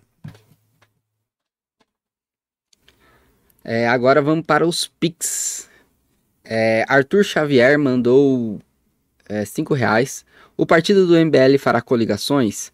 A questão das alianças políticas vai ser importante para nós com o partido? Teremos só um deputado federal? Olha, se a gente for montar um partido político, coletar assinatura no Brasil inteiro para fazer um deputado federal, realmente a gente, nós somos uns perdedores, né?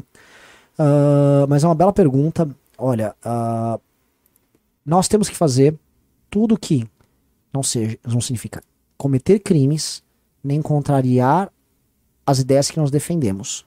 De resto, nós temos que fazer tudo o necessário para chegar e exercer o poder da melhor maneira possível. Tá? Se a gente não cometer crime e não trair nossos valores, tudo nos é lícito. É, o William Soares mandou 10 reais. Renan, no dia 15 eu posso levar um cento de salgado para o, o Mi- Mino no congresso aqui do RJ? Eu Por acho que favor. sei quem será o parlamentar aqui do Rio de Janeiro. Tem, ah, olha só, galera, lembrando, mbl.org.br, é só que mensagem é só se você é do Rio de Janeiro. Tá? O Rio de Janeiro que tem um povo que, a despeito de todos os problemas do Rio, ninguém faz áudios de WhatsApp indignado como carioca. Carioca é o povo que consegue pegar o celular e gravar um áudio. Não há nada igual. É maravilhoso. É maravilhoso. O, assim, é, o Rio de Janeiro deveria basear a economia dele nesses áudios indignados, ou áudios de policial, ou áudio de homem ensinando como pegar mulher na balada. São verdadeiras obras de arte. Áudio de carioca irritado sobre futebol são coisas divinas. O carioca devia construir a economia inteira dele nisso.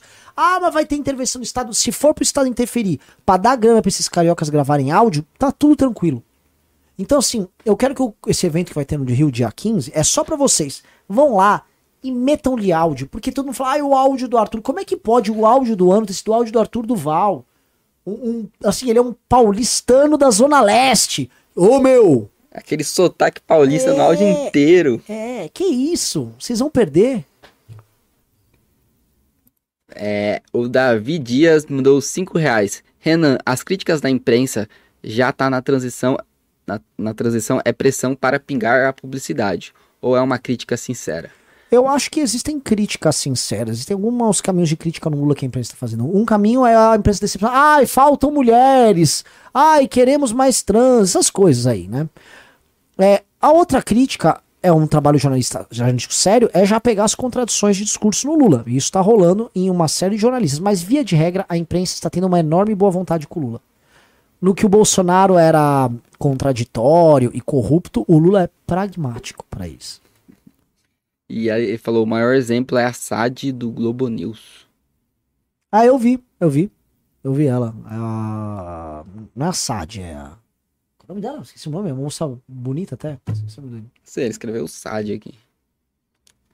É, o Danilo da Silva mandou 5 reais. Do mesmo jeito que você não fala do Holiday, o Arthur não deveria ter falado do Nando. A culpa não é do estagiário. Arthur só retrucou pelo alcance do Nando.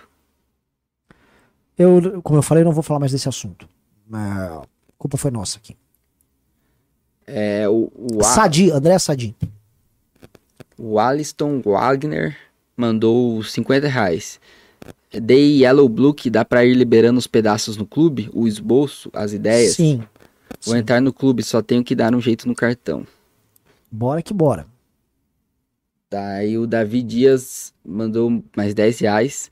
Lembrando daquela previsão do Martim Vasque que o PT expela- expeliria os jornalistas. Nossa, ele escreveu aqui uma palavra. Os jornalistinhas inteligentinhos. Será que isso acontece na pressão desse primeiro ano? Acho que eles vão tomar porrada rápido. É, o Watson mandou de novo. Espera mais 72 horas que o pessoal entra no clube. Ah, não estão entrando, eu tô decepcionado com a galera. Eu, assim, eu vou ter que amargar. Você não sabe quanto é ruim ficar num grupo de WhatsApp com o Arthur. É, bebê, bebê, bebê. É, bebê. É, Com a. E aí? Essa briga vem desde o futebol, hein? Clássica. Clássico. A pergunta, quem ganha mais jogo no futebol, o Renan ou o Arthur? Só pra saber. Ah, o, Ar- o Arthur perde todas, né? O Ótimo. Renan. Vamos saber. Não vou nem falar, mas também a panelinha do Renan. Panelinha dos escrotos. É, né? Ele falou: Força, memeiros. Valeu pelo podcast. O Kim seria o melhor deputado que já existiu no Brasil? Sim. É, O Igor Porto mandou 10 reais. Manda o Arthur colocar 100 no clu- mil no clube e depois ir conversar com o pessoal do News. É, né? A gente faz todo o trabalho, bota mil, aí ele vai lá, ah, eu sou bonzão. Só que vocês do Nico são minha gangue, minha turma. Vocês estão me deixando ficar sem palavra aqui. Eu tô pedindo mais quatro pessoas. É quatro pessoas, tem que entrar. Assim, e como se desse um favor. É o grande produto. Eu queria comemorar terça-feira com vocês na live, bater 1.500 pessoas. É. O Gabriel mandou aqui no Pix 5 reais. Renan, você conhece as obras do Elias Levi? Elipas, não sei se é Elias ou Levi. Elidas, Levi? Não... Elipas, escreve Elipas. Elipas Levi? Não, não conheço. Ó, escritor, deixa eu ver uma obra dele. Chave de Grandes Mistérios, Dogma e Ritual da Alta Magia. Nossa, não conheço. Ó, qual é a dica de feijão? Perguntaram. Mas assim, eu vou, eu vou. Eu ia falar, mas vocês não bateram a meta. Quero surpreender a patroa. É, Sou Rupture mandou 10 reais. Renan, qual a quantia em dinheiro necessária para o MBL conseguir formar um partido? Ah, precisa levantar coisa de milhão. O Anão Guerreiro mandou mais um pix de 10 reais. Lula, Lula vai usar o wokeismo como boi de piranha para a direita. Os Nicolas da vida vão farmar isso pra caramba e os clientes vão se sentir defendidos. Cuidado para não fisgar essa isca. Ah, Deixa eu falar, o Eduardo Freiberger disse: a forma de convencimento do Renan é na base da reclamação, ser chato assim não ajuda. Eu, eu tô um pouco meio que brincando, tá? Eu só tô lembrando que eu não estou obrigado com o Arthur. Tô só brincando, tô pentelhando vocês, cara. Na verdade é o seguinte. Amizade, uh, eu tô super, é, tô tirando sarro aqui, tô brincando. Não tô reclamando de vocês. Eu sou super grato com a. Logo, a logo vai ser um a gente vídeo. é um time tá trabalhando junto. Eu vou fazer um disso. vídeo assim. Renan manda recado para Arthur Duval. É, l- Ele faça não é isso. meu amigo. E, e o. o é, eu, só tinha, eu fico preso nas minhas próprias promessas. Que eu falei, ah, se tiver tanto aqui, eu vou, eu vou falar a receita do feijão e não vai ter. E vocês não estão entrando, então aí eu, eu fico, pô, não vou conseguir fazer. Que eu queria ensinar realmente, queria passar a minha cultura ali- a- alimentar pra vocês pra frente. E o Matheus Graciano mandou os 10 reais, que foi da dica do feijão. Quero surpreender a patroa. Tá, então vamos fazer o seguinte: eu, vocês não bateram a meta, mas eu vou ensinar vocês feijão, eu não vou ensinar minha galinhada, tá bom? Fechou. Então vamos lá, para encerrar o programa, então, receita de feijão do Renan. Primeira coisa, feijão, sempre o feijão carioquinha ou feijão vermelho. Eu prefiro feijão vermelho, tá? Então, feijão vermelho. Deixe de molho o dia inteiro anterior. Pega lá num dia, deixa de molho, pelo menos de um dia para outro, tal. Joga água fora. Nada de, ah, eu vou cozinhar com água. dentro." Não, joga fora, tá? Hidratou ele. Isso é bom, melhor para digestão e também não. Ele, ele já meio que, ao absorver água, uma parte do que a gente chama de cozimento já vai estar sendo feita, que é hidratar o grão, tá? Ele tá lá. Você vai pegar e você vai ter dois refogados a se fazer, tá?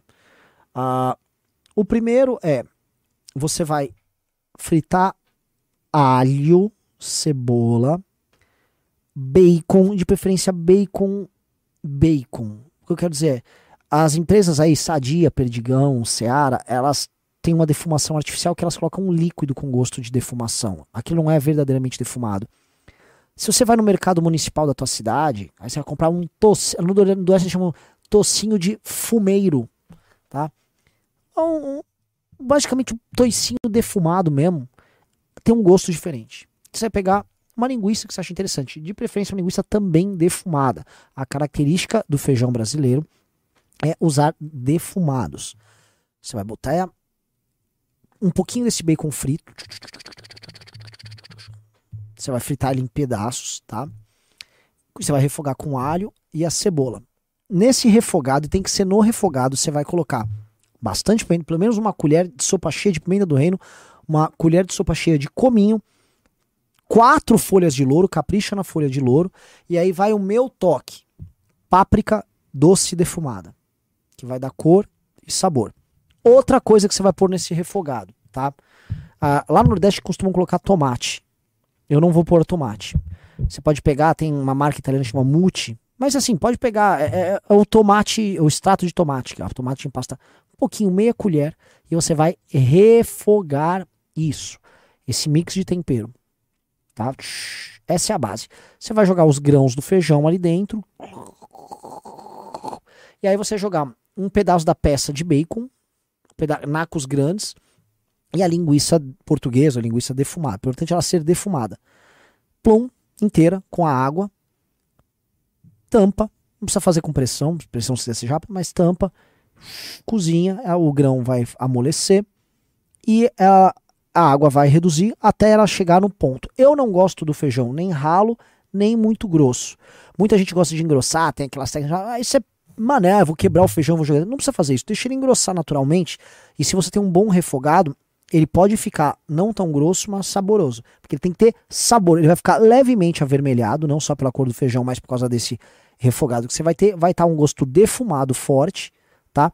Aí você pica uma salsinha, cebolinha e pronto, tá? Um cara falou, feijão com cominho? Sim, feijão com cominho, tá? Inclusive é tradição brasileira colocar é, cominho no feijão. Respeite suas tradições, tá? O Nordeste coloca cominho, aqui pro Sul, Sudeste não põe, tá? E vou falar aqui, feijão no Rio de Janeiro e feijão lá para baixo, lá Rio Grande do Sul, Santa Catarina, é horrível, não tem tempero nenhum. É um feijão preto só cozido com água e sal, é horroroso, tá? Tem que botar tempero. Bom, teve dois pics a mais aqui, de um nome JVK4, mandou dois reais e falou, bora entrar no clube, galera, vou fazer isso agora. Boa, bora entrar no clube. A Ana Remédio falou, cominho é um tempero no destino. Não, veja só, cominho é um tempero de origem egípcia, que está presente no mundo antigo há, há milênios, tá? O cominho, ele veio para a Bahia, ele ficou muito forte no Nordeste, porque você teve uma uh, influência quando a gente teve a migração do pessoal de Portugal para lá, uh, levando a característica do sul de Portugal e da Espanha de especiarias vindas do mundo árabe. Há quem diga também que isso veio com os escravos de origem muçulmana que trouxeram ali essa tradição de usar muito tempero, tá? No norte da África, você tem muitos temperos e mix de temperos uh, fortes, tá? Da África teve uma comunicação muito forte com Espanha e Portugal. O Eduardo Lins mandou 10 reais. Comecei a acompanhar vocês pelo Pavinato em 2020. Daí ele falou uma palavra que eu não entendi. Copiar você, Renan, uma das lives passadas que fosse deselegante com ele vendo o Arthur e Nando. Percebo que estava errado. Eu tentei reler umas três vezes eu não consegui entender. Eu não entendi o ponto. É, é... Ah, esqueci uma coisa. Costelinha de porco também põe ali dentro, tá? Costelinha defumada. Tudo defumado. As carnes que vão nesse feijão tem que ser defumada. A, o gosto, tá? O gosto tem que ficar. É um gosto que tem um defumado, que tem um, um pouco gosto da carne do porco que vai jogar ali. E o refogado com os temperos. Vai ser é uma receita que fica mais complexa. Ah, o Matheus Graciano que tinha perguntado do feijão, ele falou top, agora mandou um pique. Não, é top, é baita receita. E o Anão Guerreiro de Jardim falou: Concordo, o paulista usa muito alho e bacon. Meu feijão é com pouco alho, sem alho sem linguiça. Feijão do Nordeste é o melhor, e não o da Bahia. Olha só, só queria lembrar um negócio.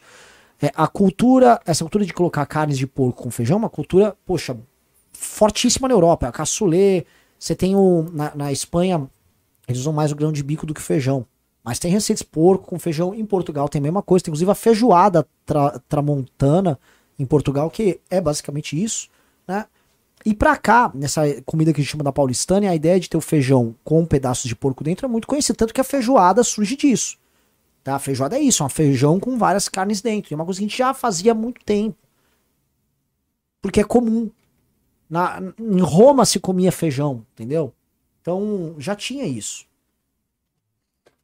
Mas aqui a característica era feijão e as peças de porco, porque a comida na paulistânia ela era mais rica do que a comida no Nordeste no período de colonização. Na verdade, as pessoas se alimentavam muito melhor aqui do que lá. Tá? É uma diferença de colonização aqui, que tinha mais pequenas é, propriedades. A gente teve uma colonização mais dispersa, não tão dependente de latifúndio, e a alimentação era maior e melhor. Tinha mais aves, mais porco na comida. Entendeu? E a base da comida aqui, o, o grão base, nunca foi nem o feijão nem o arroz, sempre foi o milho. Fernando Monteiro mandou 10 reais. Qual o endereço para comprar o clube e computador para o Renan? Comprar o quê? o clube e o computador pro Renan. O clube é aqui, ó, clube.mbl.org.br, gente. É aqui, clube.mbl.org.br. Na descrição tem o, o, do Renan. Ah, o meu é mbl.org.br barra Renan. E é isso. O Berranteiro me chama de enciclopédia. Sim, esses temas eu adoro. Eu sou muito bom nesses temas. Ah, e você. E eles bateram a meta. Ô, louco! Ah, olha só que generosidade. Eu dei a receita, a galera. Pô, Fico muito feliz. tô- Era isso que faltava. Porra, eu amo vocês, galera. Agora eu vou poder meter o dedo na cara do vagabundo do Arthur Duval. Fechou. Ó, o Marcelo falou: depende de onde você foi comer feijão. Aqui no Rio Grande do Sul, feijão é forte com tudo que tem direito. Veja só, a maior parte dos lugares que eu comi feijão era só um feijão preto sem nada. Tá? Tô jogando a braba aí pra galera do Sul. Santa Catarina, mesma coisa. Paraná, não sei como é que é. Paraná também. Tá? Feijão bom você vai encontrar em Minas, em Goiás e em São Paulo. E aí você tem versões diferentes, porque no Nordeste aí você tem o, o feijão fradinho, né, o feijão de corda. Você tem a feijoada baiana com a feijão. Na verdade, no Nordeste, Minas, São Paulo e Goiás, o feijão é muito bom. Eu não posso dizer isso do resto do Brasil. Ah, estão me cobrando a galinhada. É o seguinte, tem a galinhada, receita clara. O Brasil tem muitos tipos de galinhada, né? É, respeito todas elas, gosto. Agora, você quer fazer uma- um arroz com frango em casa? Eu falei hoje à noite, inclusive, se for pra comprovar com vocês. Ah, Selbit, Selbit, vai lá na entrada, aí você vai ter um saco de supermercado com um monte de coisa. É, é, eu vou provar pra vocês que eu comprei os ingredientes. Eu vou ensinar pra vocês fazer. Você não vai gastar meia hora fazendo. Tem alguns truques aqui, tá? Mas vou mostrar pra vocês. Tá? Ó, o cara falou feijão trepa-pau no Maranhão. Só comentar, Maranhão tem um arroz Maria Isabel muito interessante que eu acho que tem um, traz uma característica da comida espanhola em especial, que é o arroz com queimado no fundo, tá? Eu só acho que eu já comi, enfim, dá pra melhorar aquilo lá, tá? Eu acho que o Brasil tem um defeito muito grande pra fazer arrozes, que o Brasil não usa caldo, tá? Eu acho que tem um problema aí. Ó, pra falar que, ó, mostrar que eu não tô mentindo aqui, ó. Nessa sacola que eu comprei, ó, coisas que eu compro aqui de ingrediente, tá? Isso aqui é um caldo de frango, tá? Dessa marca da Vose, que ele é feito só com ingrediente natural, é um mão na roda pra você cozinhar. Use, sempre for cozinhar, seja um arroz, às vezes um feijão, qualquer coisa, use caldo, dá sabor e é, e é nutritivo. Também peguei de uma outra marca aqui, ó. Um caldo de frango já mais grosso, tal. É melhor esse aqui, mas é mais caro. Mas eu, vou, eu guardei os dois. Comprei também para fazer esse arroz. Para servir depois dois limões sicilianos, porque vai bem, porque é uma receita mais pesada. Ah, um pimentão verde. E cebolinha, tá? E aqui tem um, eu não vou tirar aqui do saco, tem um frango e tinha acabado minha cúrcuma. E aliás, aqui no Brasil a gente tem um problema, a gente chama cúrcuma de açafrão. Açafrão, gente, são pistilos de uma flor, caríssimo, caríssimo, caríssimo. Isso aqui é cúrcuma, é uma raiz, tá? É uma raiz, é bem barato. Cúrcuma tem grandes propriedades que deixam, que fazem bem aí, nutricionais, tá? É nutritivo, mas uma coisa é uma coisa, outra coisa é outra coisa, tá? Então vamos ensinar a galinhada para você comer o arroz do Renan, tá? Que eu pego um pouquinho de Espanha, pego um pouquinho de Brasil. Então vamos lá. Tem que ser rápido, então não vai ser coisas para cozinhar por muito tempo. Passo 1. Um, o água do arroz você vai fazer em caldo. Então você compra um desse aqui. Ou um desse aqui. O caldo de frango, não compra do tabletinho, tá? Põe só numa, só numa panela leiteira, um negocinho, uma panelinha pequena, jogou o caldo, esquenta deixa ela esquenta do fogo baixo, o caldo. Quando você for picar, você vai descascar. Vamos lá, isso é pra uma pessoa, mas aí vocês vão aumentando as pessoas. Corta uma cebola inteira. Você pegou a casca da cebola, sabe aquela casca? Joga ali no caldo, que isso vai dar sabor. Cinco alhos. Dente de alho picou, tal, tá, tá, tá, tá. Pegou a casca, tal, joga lá dentro. Entendeu? Você não joga nada fora, sempre aproveita. Entendeu? As coisas são caras. Deixa lá o, o caldo que você jogou isso. Então você já picou cebola, você pegou, picou o alho. Você vai picar bacon, você vai picar pimentão verde, tá? E temos nossa base de refogado. Você vai pegar uma panela, você vai botar azeite. Primeira coisa que você tem que lembrar, alguns temperos já no azeite. Então você pode botar um dente de alho lá com casca, dá uma quebrada dele e joga lá dentro do azeite para você ir dando sabor. Se for banha, ponto para você, melhor ainda. Pode jogar umas duas, três pedacinhos de pimenta em grão e até uns grãozinhos de cominho. Por quê? Isso é uma tática na Índia. Quando você dá o sabor no óleo, na gordura que vai, na hora que você come, aquela gordura tá com sabor. Truque, entendeu? Aí lá você vai uh, pegar sobrecoxa, desossada, pode ser. Eu tô falando isso, é uma reversão rápida. Sobrecoxa, pica. Se tiver algum pedaço de uma carne de porco, pica. E você vai. Você vai selar elas. Você vai selar isso. Selou, tirou. Guardou. Você não quer isso, né? Passar do ponto. Aí, aí você pegou essa gordura que tá lá na panela que você já selou, aquele queimadinho legal no fundo. Você vai pegar o refogado de cebola, de alho, pimentão e bacon. pff, refoga. Ali vão entrar os temperos. Você vai botar páprica defumada, você vai botar cominho, você vai botar pimenta do reino e você vai botar a cúrcuma. Entendeu? E você refogar. Ah, Renan, por que, que você quer fritar os temperos? Eu vou ensinar uma coisa pra vocês. Tem um vídeo no canal que chama. É, é o canal do Ethan Schleb- Schlebo- Schleboski, não sei o nome. É um cozinheiro. Ele ensina sobre temperos e mostra que é o seguinte, que é, tá na cultura indiana, que eles cozinham muito com tempero. Frite sem queimar os temperos. Eles você consegue harmonizar melhor o sabor, ele não fica com aquele gosto cru de tempero quando você joga ele no líquido. Você frita, você participa do refogado tempero, tá? É Itangible Spices, põe aí. Ó, Ethan, se escreve E-T-H-A-N, acabei de achar aqui. H-A-N, Ethan. Aí o sobrenome é C-H-L-E-B-O-W-S-K-I. E aí põe spices, né? Spices, spices. Aí. Então vamos lá. Você vai refogar isso aí. Aí você vai pegar. é, De novo, pode ser aquela pasta de tomate. Ou você pode pegar. Não sei se é esse o vídeo dos- das spices aí dele, tá? É, Mas enfim, você vai procurar um vídeo sobre. Ele vai ensinar essa técnica. Ele vai explicar pra vocês. Aí você vai refogar. Pode jogar um tomate. Em geral, um tomate de lata pode ser. Refogou, refogou. Aí você vai pegar o arroz. Aí pega, sei lá, uma xícara de arroz, taca ali, refoga o arroz junto, refoga. Tem que fritar bem o arroz. Salzinho ali pra fritar junto com o sal. Aí você pode, se quiser dar uma brincadinha, pega um vinagre branco, vinagre de vinho branco, bota um tiquinho, só pra jogar uma acidez ali e tal. Ah, esqueci. Refoga alguma erva junto nessa hora.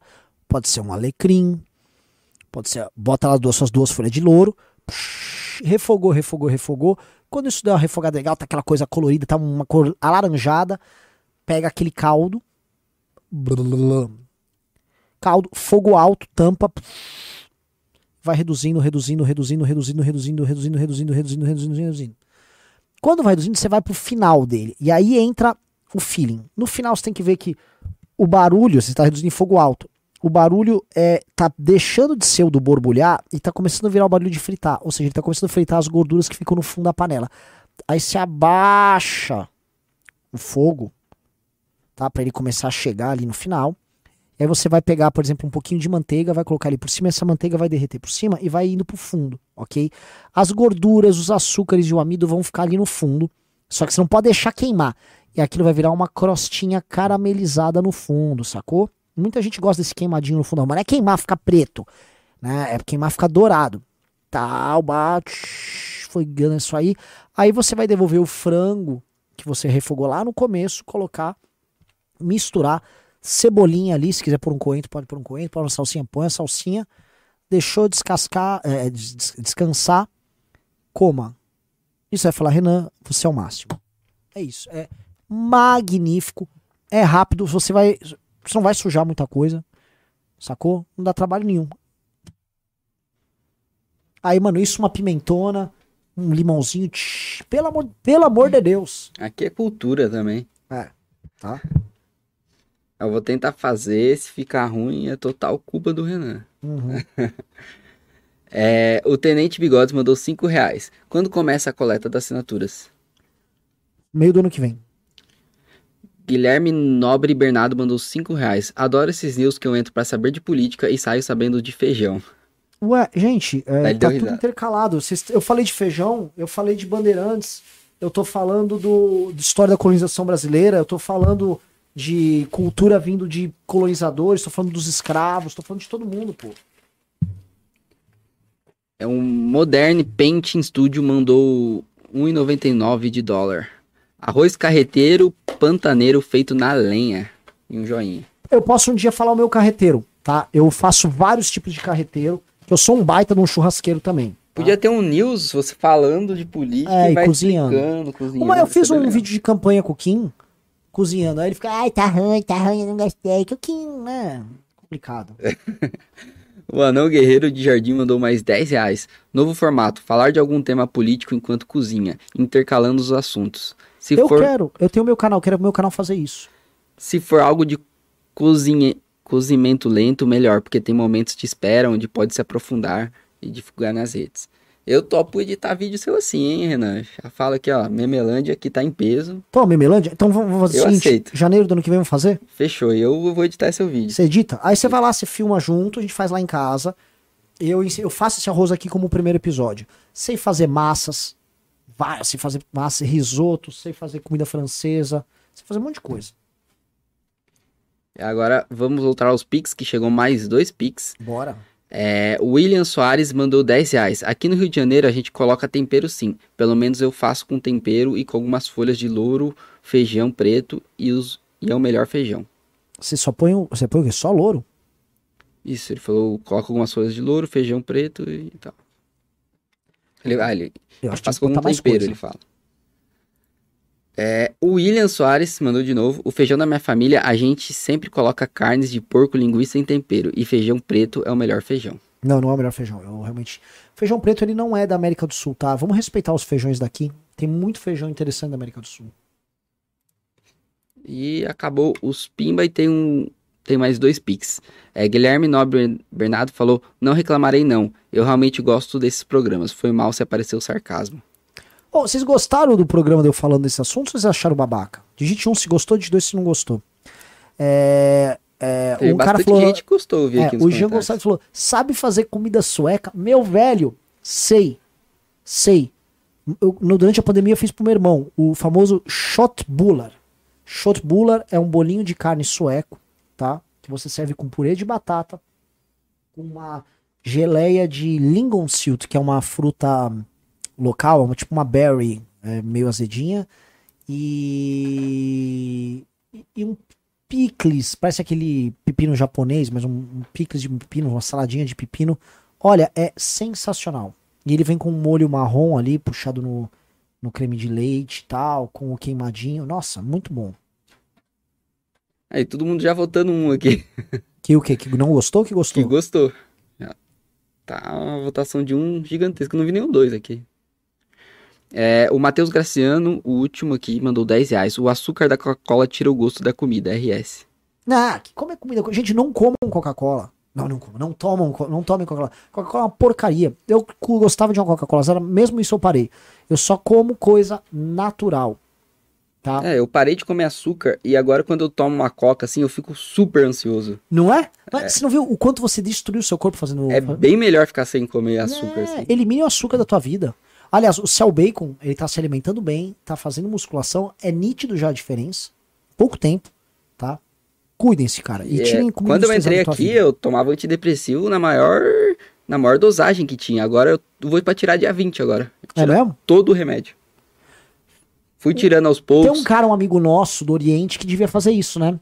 Não me ouve? É, o Soul Rupture mandou 5 reais. O cara é um gênio, conseguiu puxar um fato político enquanto fala sobre culinária. KKKK. Pô, gente. Ah, assim, ó.